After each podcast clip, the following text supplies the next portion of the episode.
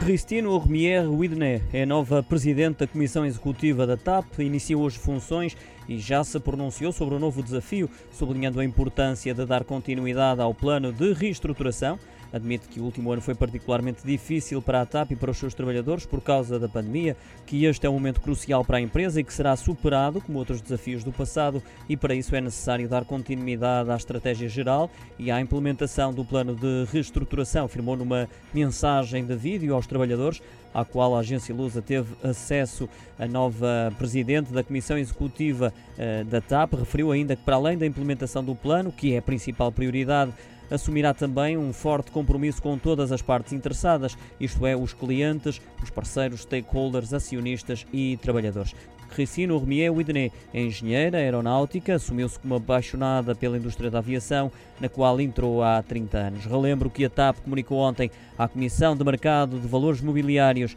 que a eleição dos elementos dos órgãos e corpos sociais para o quadriênio 2021-2024 foi aprovada em Assembleia Geral. Manuel Beja, licenciado em Matemática Aplicada à Economia e à Gestão e com experiência na área de tecnologias de informação, sucede a Miguel Frasquilho como presidente do Conselho de Administração da Transportadora Aérea.